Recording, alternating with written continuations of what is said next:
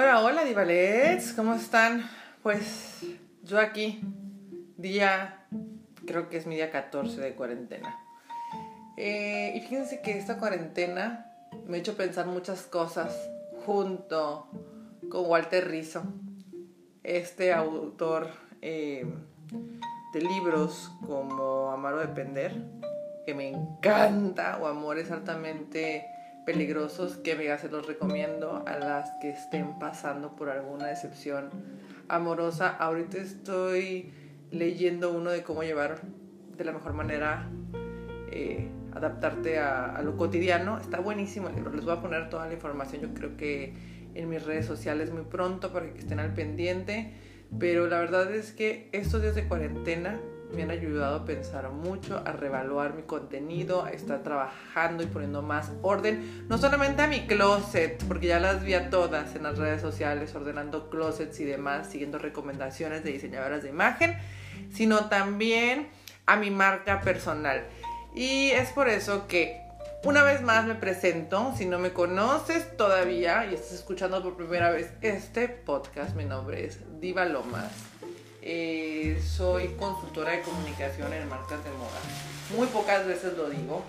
Y tengo mis redes sociales como arroba dialomas. Eh, ahí me enfoco en Instagram hablar un poco más acerca de mi vida, de mi vida y de mis hábitos y darles y compartir con ustedes los conocimientos adquiridos dentro de la industria de la moda y la belleza como de una manera más más general, más para todos.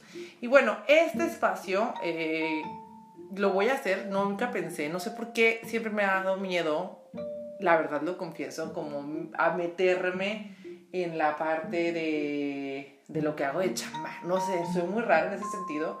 Y lo vamos a cerrar más al negocio de la moda, del emprendimiento, eh, de las personas que están buscando eh, venderle al mercado de consumo eh, femenino, que es el que actualmente ocupa, yo creo que el 65% de las compras que hacemos o que se realizan alrededor del mundo, créanlo o no. Y fíjense que estaba revisando, eh, estaba yo en mis redes sociales, curiosamente, ¿no? Y me apareció la publicidad de una marca, de una tienda de e-commerce que es muy famosa polémica, que yo creo que todas las Instagramers y bloggers han hablado de esta. Y es que en realidad yo creo que es de las pioneras en la industria del e-commerce en el mundo eh, y lo ha hecho muy bien. Eh, yo me considero fan, he comprado varias cosas ahí, nunca he tenido problemas. Mucha gente dice que sí, pero pues he corrido con suerte. Y es nada más y nada menos que Shane shein.com, que también ya hay filial en México. Y como muchas de ustedes ya lo saben, pues la mayoría de estas prendas vienen nada más y nada menos que del hoy temido China. Eh, muchas de estas prendas, si no es que todas, porque también tienen eh, varias, eh, creo que tienen almacén en Vietnam, este, pues de ahí, de ahí salen y llegan a México, a Estados Unidos y pasan por un tema de aduanas. Eh, he visto publicaciones donde acusan a la compañía de enviar paquetes con alacranes. No sé si sea cierto, pero a mí nunca me ha tocado, les repito. Pero justo estaba, me llegó esta publicidad que te llega por ads en, en redes sociales. Quién sabe por qué, quién sabe qué me la paso buscando, ¿no? A través de, de las redes sociales y del, y del internet. Y me di cuenta que la publicación tenían en la esquina, ahorita con todo esto del COVID, decían que todos sus paquetes estaban perfectamente bien esterilizados.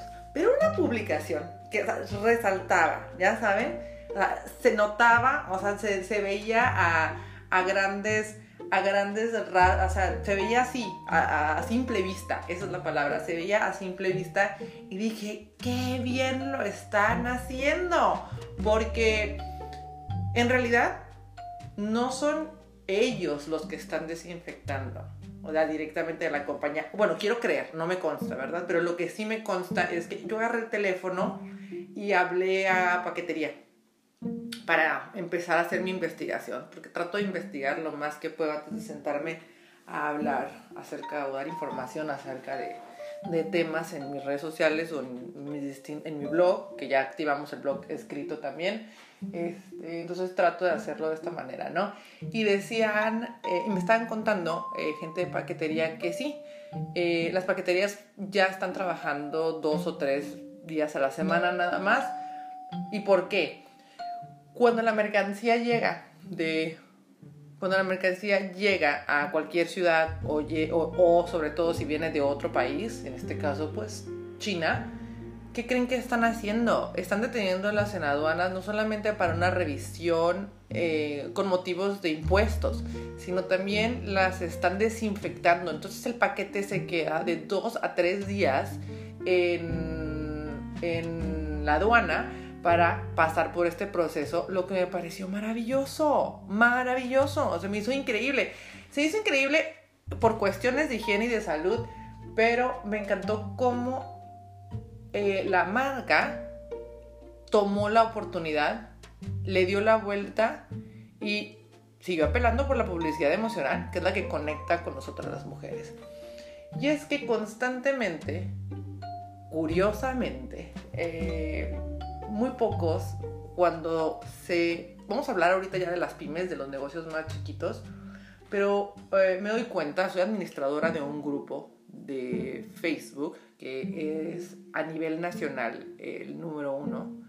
Eh, es una cadena, ya se podrán imaginar de quién estoy hablando.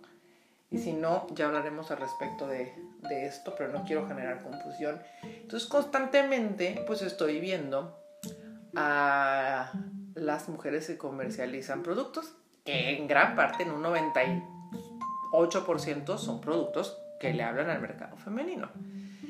Y yo creo que pocas son las que han decidido incursionar o, entender en qué consiste todo esto de las redes sociales, por ende, slash publicidad, ¿no? Eh, a cada rato veo que ofertan cursos de redes sociales, más con, creo que son uno o dos cursos que he visto que tocan eh, el contenido de manera adecuada. ¿Por qué digo de manera adecuada? Porque no solamente es enseñarte a gestionar una red, sino que también entiendas a qué mercado le estás hablando. Eh, creo que ese es un error en el que caen. caemos muchos y caen muchas personas que no están tan familiarizados en el tema de la industria. ¿Y por qué digo esto? Porque pues al momento que le hablas al mercado femenino, real, tienes que aplicar 100% publicidad emocional. ¿A qué me refiero con publicidad emocional? Lo voy a decir tal cual, lo acabo de, lo saqueo ahorita del buscador de Google porque no quiero errarle ningún término ni confundirlos porque a veces me apasiono mucho y ahí me quedo. Pero la publicidad emocional es aquella que apela a las emociones de los consumidores para incentivarlos a comprar productos o adquirir servicios. Cuando alguien decide comprar un producto, lo hace de manera subjetiva. No se trata de la decisión siempre racional, sino que es algo también emocional. Les voy a dar un ejemplo como súper burdo. Eh, este tipo de publicidad, pues es la que la mayoría de las personas que se dedican al consumo y, que, su mercado esté enfocado en el mercado femenino, apelamos por la publicidad emocional y volvemos las cosas una necesidad, eh, para la mujer sobre todo. Em, una mujer cuando va a comprar un carro, a diferencia de un hombre, me acaba de pasar, y lo acabo de comprobar, pues son pocas las mujeres, pocas porque no, no tampoco quiero que no me gusta generalizar, pero son pocas las mujeres que ponen atención a detalles técnicos del, vehículo, que si, los, que si la gasolina, que si las válvulas, que si los rines. La mayoría de nosotras queremos un carro que se vea bonito, que se vea, donde yo me pueda ver bien, que sea del color que yo quiero y that's it. Y que me alcance, evidentemente, ¿no? Y que esté en la medida de mis necesidades. Y si no está, veo la manera de cómo lograrlo. No sé si se acuerdan de esta chava que dijo que iba a comprar una camioneta BMW que ya la iba a, apartar y que le costaba un millón de pesos y que no la tenía. Pues Es lo mismo. Creo que cuando las mujeres queremos algo, eh, vemos la manera de conseguirlo, ¿no? Entonces, eh, ahorita, con todo este tema del COVID y la pandemia, sí es muy evidente que las que más están alarmadas o las que más le están metiendo ganas a la campaña de quédate en casa, pues son las mujeres. Porque la mayoría de las decisiones que se toman en un núcleo familiar, y no me van a dejar mentir, chavos, pues la mujer es la que las toma. Y también son ellas las que se involucran más en términos de proteger a la familia. Te sale lo leona. ¿Ok? Pero no dejas de ser mujer y no dejas de estar, sobre todo ahorita que empezando esto, que hay varios malos augurios acerca de la economía, pues evidentemente hay más información en las redes de ven y cómprame, ¿no? Y no necesitábamos otra cosa más que un pretexto como este, o el mensaje ideal para decir, lavarte las manos y decir, no hay piri, yo compro el producto porque ya viene desinfectado. Es muy, es muy, muy curiosa esta parte y es bien sencillo enamorar a las mujeres en este sentido. Ahora, ¿cómo aplicarlo a la modernidad? Porque ya saben que a mí me gusta hacer las cosas con algún sentido.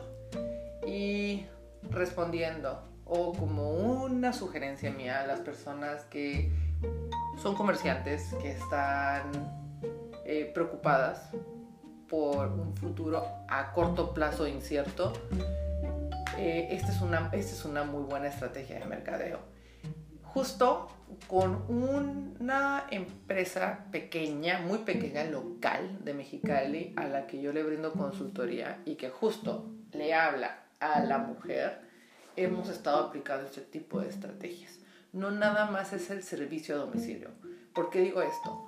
Porque he estado viendo que ahora todo el mundo entrega a domicilio, que es muy técnico. Entonces, caes en lo mismo, pues al final no hay un diferenciador junto a, tu competencia directa porque ya estás apelando por lo mismo. Pues también entregó a domicilio y vuelves a pelear solamente por precio, entonces ahí ya se deja la suerte a ver a quién le toca la venta, ¿no? Lo que nosotros estamos haciendo es un salón de belleza. Ofrecemos todos los servicios. Eh, lo que nosotros hicimos fue hablar con los empleados, eh, evidentemente pues ellos también tienen familia, pero también traen una necesidad económica. Y muchos que son comisionistas eh, dijeron, levantaron la mano y dijeron, nosotros queremos seguir trabajando. Entonces eh, generamos una estrategia, un protocolo, un protocolo de higiene muy estricto. ¿Por qué? Porque pensando dijimos, ¿sabes qué? Nos tenemos, tenemos que también aprender a convivir con esto y a, a, seguir generando. Y creo que en el rubro de nosotros este, es, es mucho más sencillo. Evidentemente, revisamos muchos insights este, para hacer esto y a lo mejor pueda sonar como un poco irresponsable, pero antes de que nos dieran el anuncio oficial, nosotros empezamos a catar eh, medidas de higiene muy drásticas. ¿En qué consistían estas medidas de higiene? Pues eh, compramos insumos médicos eh, como zapatitos, estos zapatitos de tela que te colocas, que son desechables para evitar cualquier contagio, batas, guantes, cubrebocas. entonces, antes de que nos dieran ya el, el cierre total que fue el este martes que pasó, lo que hicimos fue eh, generar contenido y aplicar este protocolo que les digo, en el que agendabas por teléfono tu cita a domicilio. La frase que iba de frente no era tenemos servicio a domicilio, es polish me, cuida de ti. Eh, nosotros no estábamos vendiendo el servicio a domicilio, vuelvo a lo mismo que ya pronto vamos a hablar acerca de la propuesta única de valor, sino estábamos vendiendo seguridad más que el servicio de domicilio. Entonces, pues no había una competencia directa como tal con nosotros, ¿no? Eh, yo creo que todo el mundo esperaba, hasta que empezamos a sacar los videos, que fuera un servicio como cualquier otro. Va la chava, entra con sus zapatos y demás. No. O sea, nosotros llegábamos, evidentemente no se establecía un contacto físico con la persona, tanto la, la persona que iba a atender como el cliente se revisaban la temperatura con un termómetro que estaba perfectamente bien desinfectado, que se desinfectaba ahí, en ese momento, y antes de entrar al domicilio, te colocabas todo el equipo, eh, entraba la persona, se desinfectaba el área donde se iba a empezar a trabajar, evidentemente te llevaba más tiempo hacer el servicio por tanto protocolo. Eh, se realizaba el servicio a la persona que se iba a realizar. Nosotros llevábamos nuestros vasos en dado caso de que requiriéramos tomar agua. Eh, y terminábamos todo ese esto, este material quirúrgico se desechaba y adicional a eso eh, se volvió a desinfectar el área donde estuvimos trabajando. Eh, nos tocó atender a varias doctoras y la verdad es que muchas dijeron que eh, estaban impresionadas con el protocolo que ni en el hospital general habían visto como tanto cuidado al detalle. Evidentemente las opiniones y las recomendaciones eran, eran, se realizaban sin que nosotros estuviéramos viendo esta recomendación, porque estábamos apelando a algo emocional, estábamos aliviando, sanando ese miedo que todos tenemos con todo esto del COVID. Entonces se convirtió, se convirtió en una estrategia de mercadeo exitosa. ¿no? ¿Y por qué les cuento todo esto? Porque creo que aún en estos tiempos que estamos viviendo y poniéndonos creativos, en el tiempo que podamos, creo que todavía podemos aplicar este tipo de estrategias.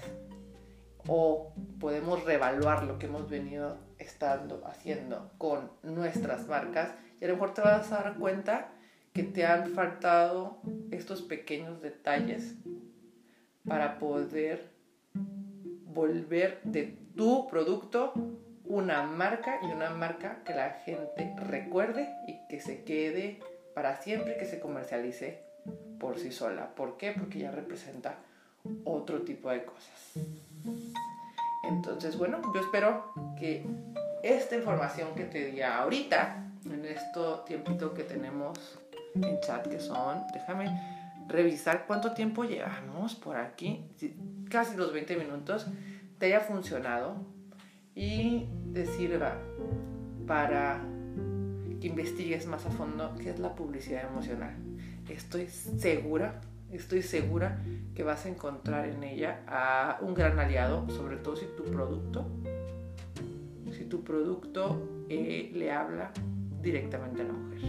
Y a nosotras se nos impacta primero en el corazón para después quedarnos en la mente, se enamoran. A nosotras nos enamoran como se enamoraban a las mujeres de antes.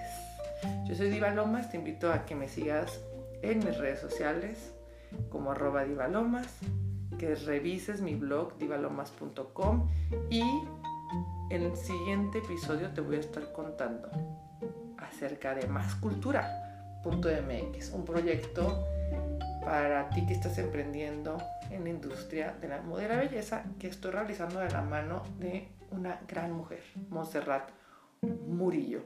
No dudes en dejarme en mis redes sociales algunas sugerencias de temas que tengas en relación a tu negocio, en relación a cómo publicitarte, cómo darte a conocer, a cómo manejar una crisis.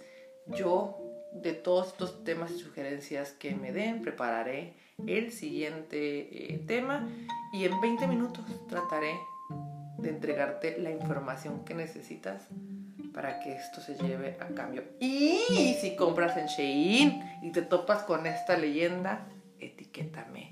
Me encantará saber que me encantará saber cuál fue tu experiencia me fascinará que me cuentes. No he pedido yo nada, por eso me voy a agarrar de ti. Yo voy a ahorrar. Te mando un beso y nos vemos en el siguiente episodio de mi podcast Diva